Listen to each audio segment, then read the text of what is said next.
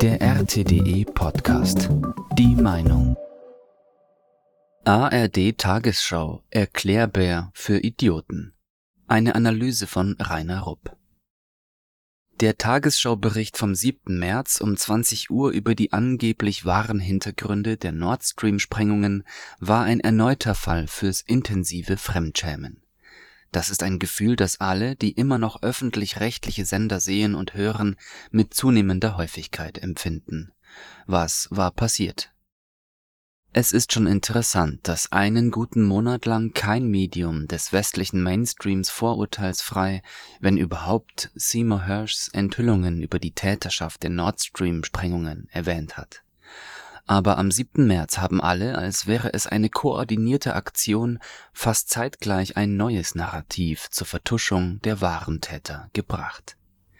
Auch die ARD brachte die Story als Aufmacher an erster Stelle im Abendprogramm ihrer Tagesschau. Die Sprecherin kündigte wirklich Sensationelles an. Bisher sei es nicht klar gewesen, wer hinter dem Anschlag steckt. Nun aber gebe es offenbar eine Spur, und die führe laut Recherchen der ARD zu einer pro-ukrainischen Kommandogruppe. Wörtlich heißt es weiter, Zitat, nach den Lecks an den Nord Stream Pipelines am 26. September vergangenen Jahres war schnell klar geworden, dass es sich hier um einen gezielten Anschlag gehandelt haben muss. Jetzt ist deutschen Ermittlungsbehörden offenbar ein Durchbruch gelungen, wie Recherchen des ARD Hauptstadtstudios, des Politmagazins Kontraste, des SWR und der Zeit belegen. Demnach wurde der Angriff auf die Pipelines von deutschem Boden aus gestartet am 6. September 2022 soll sich ein sechsköpfiges Kommando in Rostock auf eine Yacht begeben haben. Die fünf Männer und eine Frau sind bislang offenbar nicht namentlich identifiziert. Ermittler konnten lediglich zwei gut gefälschte Ausweise feststellen. Einen Tag später soll die Yacht im Ort Wieg auf dem Dars Station gemacht haben. Später wurde das Boot noch einmal in der Nähe der dänischen Insel Christians bei Bornholm lokalisiert auf dem Tisch der Yacht konnten die Ermittler den Recherchen zufolge Spuren von Sprengstoff nachweisen. Außerdem stellte sich heraus, Spuren führen in Richtung Ukraine. Bereits im Herbst soll ein westlicher Geheimdienst einen Hinweis an europäische Partnerdienste übermittelt haben, wonach ein ukrainisches Kommando für die Zerstörung verantwortlich sei Demnach soll es noch weitere geheimdienstliche Hinweise gegeben haben, die auf eine pro-ukrainische Gruppe hindeuten. Doch auch wenn Spuren in die Ukraine führen, heißt das nicht, dass die ukrainische Regierung hinter dem Anschlag stecken muss, denn in den internationalen Sicherheitskreisen wird nicht ausgeschlossen, dass es sich auch um eine Operation unter falscher Flagge handeln könne das würde bedeuten, es könnten auch bewusst Spuren gelegt worden sein, die auf die Ukraine als Drahtzieher hindeuten sollen. Der Generalbundesanwalt, der die Ermittlungen zu dem möglichen Sabotageangriff leitet, lehnte heute eine Stellungnahme zu den neuen Entwicklungen ab. Zitat Ende. Dies war der Wortlaut der ARD-Sendung vom 7. März abends um 20 Uhr. Am selben Tag hatte die New York Times nach deutscher Zeitrechnung um die Mittagszeit einen eigenen Bericht zu diesem neuen Narrativ über die Täter hinter der Nord Stream Sprengung gebracht. In Ergänzung zu dem, was wir oben bereits von der Tagesschau erfahren haben, heißt es im New York Times Bericht, Zitat, die Überprüfung der neu gesammelten Geheimdienstinformationen deutet darauf hin, dass es eine Gruppe von Gegnern des russischen Präsidenten Wladimir Putin waren, die hinter den Anschlägen stecken, dass aber die Informationen keine Rückschlüsse über die Mitglieder der Gruppe zulassen oder darüber, wer die Operation geleitet oder bezahlt hat. US-Nachrichtenoffiziere lehnten es ab, Näheres über die Art der neuen Geheimdienstinformationen zu sagen oder auf welche Art und Weise sie erlangt wurden oder über Details oder die Belastbarkeit der darin enthaltenen Beweise zu sprechen. Sie haben betont, dass es kein Material für verlässliche Schlussfolgerungen gibt. Zitat Ende. Das lässt laut New York Times die Möglichkeit offen, dass die Operation von einer Stellvertretertruppe mit Verbindungen zur ukrainischen Regierung oder ihren Sicherheitsdiensten durchgeführt wurde. Etwas später heißt es dann aber in demselben New York Times Artikel, Zitat, die Geheimdienstbeamten, die die Informationen überprüft haben, sagten, sie glaubten, dass die Saboteure höchstwahrscheinlich ukrainische oder russische Staatsbürger oder eine Kombination aus beidem sind Zitat Ende. Zugleich hätten die Geheimdienstler gesagt, dass keine amerikanischen oder britischen Staatsangehörigen beteiligt waren. Weiter hätten die Geheimdienstbeamten gesagt, Zitat, der Sprengstoff wurde höchstwahrscheinlich mit Hilfe erfahrener Taucher platziert, die nicht für Militär oder Geheimdienste zu arbeiten schienen, die die neuen Geheimdienstinformationen überprüft haben.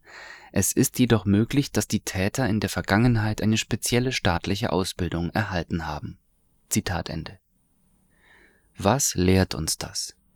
Erstens, hier wurde mit heißer Nadel ein Narrativ gestrickt, das nur Idioten glauben können. Das könnte auf zunehmende Nervosität in den deutschen und US-amerikanischen Politspitzen hindeuten, die vor dem Hintergrund der Enthüllungen von Seymour Hersh zunehmend peinliche Fragen abschmettern wollen. Zweitens ist das Narrativ nicht nur in sich widersprüchlich, sondern sagt alles und zugleich nichts nach dem Motto Wir vermuten, aber nichts Genaues weiß man nicht. Drittens, das Narrativ entlastet nicht nur explizit die Amerikaner und Briten, sondern bringt auch wieder die Russen ins Spiel. Viertens ist verwunderlich, dass die amerikanische Version des Narrativs vor der deutschen veröffentlicht wurde, die angeblich auf Recherchen des ARD Hauptstadtstudios, des Politmagazins Kontraste, des SWR und der Zeit beruht, die anscheinend, zumindest teilweise, bei der New York Times abgeschrieben haben Fünftens fällt der zeitliche Zusammenhang auf zwischen dem Besuch von Scholz bei Biden in Washington und der Bekanntmachung, dass im Rahmen einer erfolgreichen Zusammenarbeit der deutschen und amerikanischen Geheimdienste ein Durchbruch bei der Suche nach den Tätern erzielt wurde und die Lösung ist so genial zusammengeschustert, dass alle Probleme einer US-amerikanischen oder britischen oder norwegischen oder deutschen oder ukrainischen oder sonstigen staatlichen Verwicklung in die Sprengung vom Tisch sind. Die Lösung heißt, es war eine nichtstaatliche Gruppe aus sechs unbekannten, Putin hassenden Ukrainern und Russen wie schon zuvor auf dem Schutthaufen des World Trade Centers in New York ein unversehrter Pass von einem der angeblichen Al-Qaida-Attentäter gefunden worden war, haben auch die Pipeline-Attentäter bequemerweise zwei hervorragend gefälschte Pässe wahrscheinlich auf dem Boot hinterlassen dem technischen Können und dem ungeheuren Arbeitseinsatz der sechs Attentäter muss man jedoch Hochachtung zollen. Sie haben das Unmögliche möglich gemacht und mit einer kleinen Yacht über eine Tonne hochexplosiven Sprengstoff in einem hochkomplexen Verfahren an verschiedenen Stellen der Pipeline unbemerkt von den vielen aufmerksamen Augen in diesem Teil des Seegebietes in wochenlanger schwerer Arbeit mit primitiven Mitteln an die frei zu schaufelnden Pipelines am Meeresgrund verbracht in jeder Hinsicht stellt dieses neue Narrativ eine wahrhaft unglaubliche Geschichte dar. Man muss kein Russe sein, wie zum Beispiel der Kreml-Sprecher Dmitri S. Peskov, um die Glaubwürdigkeit der westlichen Geheimdienste, die hinter dem neuen Narrativ für Idioten stecken, zu bezweifeln. Zwar wird es den Mainstream-Qualitätsmedien sicherlich auch diesmal gelingen, einem Teil der westlichen Bevölkerung diesen Blödsinn zu verkaufen, aber die Mehrheit der Weltbevölkerung weiß längst, was sie von Medienberichten zu halten haben, die auf Erzählungen von anonymen US oder anderen westlichen Geheimdienstlern basieren.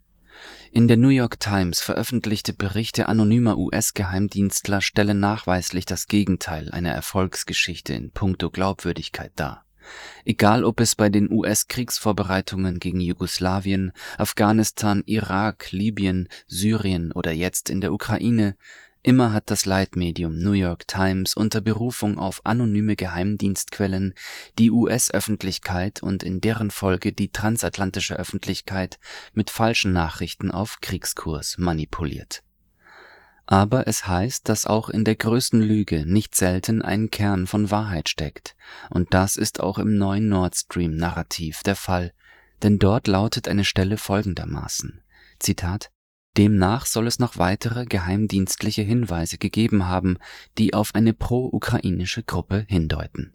Zitat Ende.